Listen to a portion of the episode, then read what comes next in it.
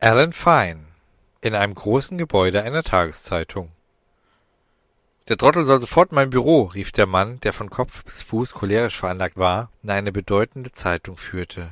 Seine betörende Assistentin, deren Beschreibung sehr aufreizend ausfallen müsste, Beine bis zum Hals, sehr kurzen Rock, der fast schon die Dimension eines Gürtels eingenommen hatte, blond, rote Lippen, die nach Verführung schrien, ein atemberaubend üppiges Dekolleté, sprach schnippisch Sie meinen Mr. Fine, Sir?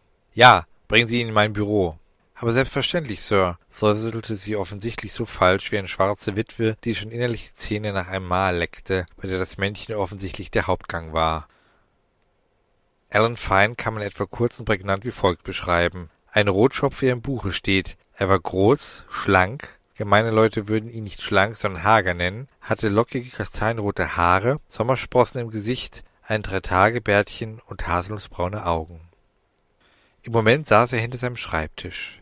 Der Lüfter seines Computers säuselte leise vor sich hin, der blinkende Cursor auf dem Bildschirm lud im hypnotischen Takt zum Träumen ein, und das energisch störende Klingeln des Telefons musste bei einem so penetranten Verhalten einfach ignoriert werden. Das hektische Treiben seiner Kollegen um ihn herum war mehr als befremdlich. Doch sein phlegmatisches Verhalten sollte sich bald ins Gegenteil umkehren. Zunächst wurde er von den phantastischen Beinen der persönlichen Assistentin seines Chefs abgelenkt. Aber dies war erst der Anfang. Dieser Körper, diese wohlgeformten Brüste und dieses perfekt auf Wollust geschminkte Gesicht mit zwei erotisch kühlen Augen. Überhaupt wirkte ihre Mimik streng. Genauso streng wie ihre Haare, die ebenso drakonisch nach hinten zu einem Pferdeschwanz zusammengebunden waren. Ihre Stimme unterstrich ihr ernstes Auftreten, und dennoch klang sie so wunder, wunderschön. Mr. Fine, ab zum Chef. Sofort. Mit Ihnen gehe ich bis ans Ende der Welt, erwiderte Mr. Fine verschmitzt. Bis zum Büro reicht es vorerst, zischte sie nur kalt zurück. Angenommen, ich wäre der Boss hier und hätte einen feuerroten Porsche, hätte ich dann den Hauch einer Chance auf eine Romanze zwischen Ihnen und meiner Wenigkeit? Mit unverändertem Gesichtsausdruck antwortete sie, nur wenn Sie den letzten Sportwagen der Welt hätten. Können wir jetzt? Sie drehte sich um, zeigte mir eine kalte Schulter und erblickte auf ihren ebenso wohlgeformten Po. Und starren Sie mir nicht auf meinen Allerwertesten, sonst zeige ich Sie wegen sexueller Nötigung an. Was zum Geier machen Sie hier? Sie werden nicht fürs Träumen bezahlt, schnauzte ein Koloss von fettleibigem und wahrscheinlich noch nie beziehungsweise äußerst selten sexuell befriedigten Mann den schlanken Mr. Fine an. Haben Sie meinen Artikel gelesen, Sir? erwiderte er kleinlaut, aber doch mit ein klein wenig Hoffnung auf Anerkennung seiner Stimme.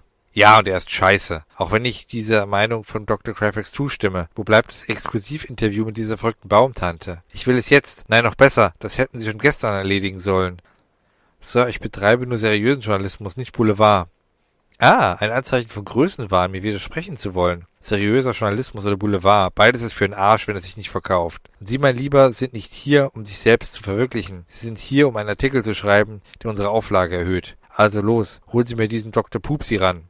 Dr. Susan Pofela, mischte sich die anmutige Assistentin ein. Dem kalten Blick kam jetzt ein Hauch von Mitleid für Mr. Fine hinzu, aber nur einen kurzen, einen sehr kurzen Augenblick. Ob sie sich doch für mich interessiert meinen Artikel liest, dachte Ellen voller Hoffnung und fing unbewusst an zu lächeln, welches sofort von seinem cholerischen Boss wieder genommen wurde.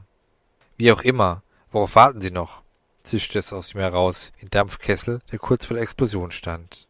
Sie ist schwer zu finden, Sir, sagte noch kleinlauter als zuvor. Das ist Ihr Job und jetzt raus aus meinem Büro, bevor ich mich vergesse. Mr. Fine duckte sich und verschwand ganz schnell aus dem Büro mit einem nun mittlerweile ganz klein gewordenen Ja, Sir, denn es schien, als ob sein Chef wirklich gleich zerbersten würde.